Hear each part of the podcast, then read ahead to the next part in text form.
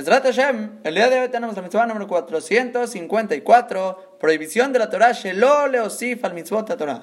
No puedes aumentar sobre las mitzvot de la Torah. Que el pasuk en Devarim, Perekyud Gimal, pasuk Aleph, dice de esta manera: Et kol Todo asunto, el cual te ordene yo a ustedes, otot ishmerula azot. Eso lo cuidarán para poder hacerlo. Y dice el pasuk, lo tosef alab. Y no aumenten sobre él. No puedes aumentar cosas de lo que Boreolam te ordenó. Rashi escribe ejemplos en el Humash. Por ejemplo, que no puedes aumentar una quinta perashá dentro del tefilín. Sabemos que son cuatro, no puedes aumentar una quinta. O por ejemplo, tenemos los arbat minim, etrog, lulab, adas, arba, y una persona quiere aumentar y poner una hierbabuena así para que huela rico su lulab, no puedes, estás aumentando en la mitzvah. O por ejemplo, tienes un Cohen que va a ser Kohanim, está diciendo la braja que la Torah le ordenó decir, Yevarejeja, Hashem Ishmereja, etc. Acaba y de repente quiere aumentar sus verajot propias. No puede, estás aumentando sobre la verajá que la Torah te dijo decir, y eso se llama Baltosif. No puedes aumentar, es una prohibición. Y aunque según la lógica, muchos podrían llegar a pensar, pero yo estoy aumentando mi servicio a Boreolam. Estoy aumentando, embelleciendo, haciendo de mejor manera. La respuesta a este tipo de gente es, la Torah no se rige según la lógica y según tu manera de percibir el servicio de Hashem. La Torah dijo, cuatro tzitziot en la ropa son cuatro. Dijo cuatro perashot en el tefilín, son cuatro. Arbat minim, son cuatro. Entonces no pienses que tú eres más jajam y vas a embellecer las mitzvot cuando la Torah tiene sus motivos por el cual te dijo así se cumple la mitzvah. Ahora el Rambam explica un poco distinto esta manera de entender la prohibición de la Torah, que él dice que digamos la persona tiene el caso de carne y leche. Sabemos carne y leche, juntarlos, cocinarlos, eso está prohibido de la Torah. Ahora sabemos que el pollo con leche es únicamente una prohibición de jajamim. ¿Y qué va a pasar si llega una persona, se para en el quiniz a dar una de las y dice, el pollo con leche es prohibido, es prohibido de la Torah, así dice esta persona. Y tanto si la persona se equivocó, o él lo está haciendo a propósito para que la gente se lo tome más serio, y él en su corazón sabe que realmente es de Jajamim, pero él dijo que es de la Torah, dice el Rambam, esta persona, este Darshan, está traspasando prohibición de la Torah porque dijo que leche y pollo es de la Torah y no es cierto. Baltosif, estás aumentando en la mitzvot. Y similar a esto, vamos a ver Hashem, la próxima mitzvah es la prohibición del lotigran, no te puedes disminuir, no puedes disminuir en la Torah. Y al mismo caso, llega la persona, se para en el Betacneset y dice, carne y leche está permitido. Y eso no es verdad, la Torah dice claramente que no. Como estás disminuyendo una de las mitzvot de la Torah, dice el Rambam, traspasas en la prohibición de disminuir. Y realmente muchos podrían preguntarle al Rambam, en su ejemplo, porque él lo trae con este ejemplo de carne y leche.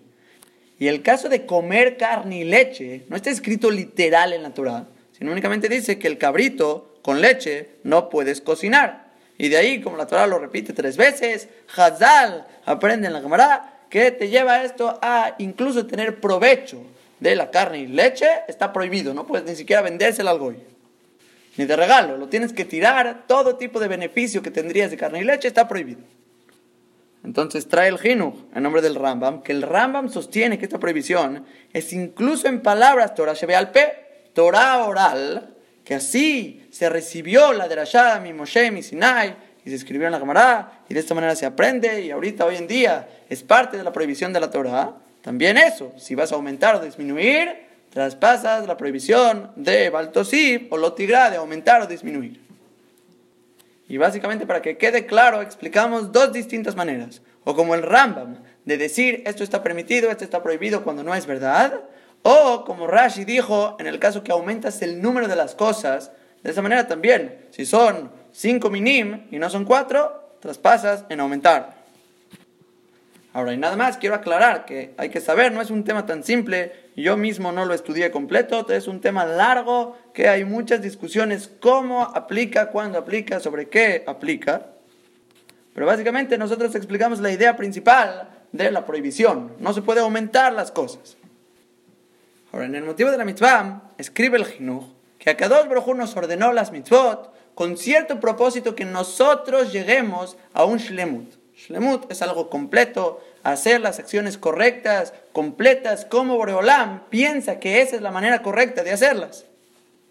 Y todas las órdenes y mitzvot que Akadosh Baruj Hu nos ordena son completas, son buenas, son perfectas. Y por consiguiente la persona que aumenta en su acción, solito, por definición, es un gizarón, está faltando algo en la acción completa que Boreolam ordenó. Estás haciéndole un defecto. Y con mucho más razón, si la persona disminuye de lo que Boreolam le ordenó, que también va a ser un defecto. Y es algo tan claro que se entiende. Boreolam ordenó algo, eso es lo que dijo, eso se cumple. Y quiero mencionar un ejemplo que no sé si es exactamente claro sobre la mitzvah, pero se va a entender muy bien la idea por qué la persona no tiene por qué aumentar o disminuir en lo que está ordenado hacer. El ejemplo sería, digamos, la persona está entrando a cierta puerta. La puerta es esas que se cierran solas. Y quieres detenerle la puerta al próximo que viene. Entonces sabemos que obviamente es muy bonito de Jerez abrirle la puerta al que viene atrás de ti. Es una cualidad, Pashut de Jerez, es obvio. Ahora, pero muchas veces la persona quiere ser tan bueno que es molesto. Es molesto que le abras la puerta al otro. Por ejemplo, si esta persona se encuentra más lejos, está muy lejos, tú vas a tener que esperarlo, y la otra persona al ver que tú le estás abriendo la puerta tanto tiempo, se incomoda.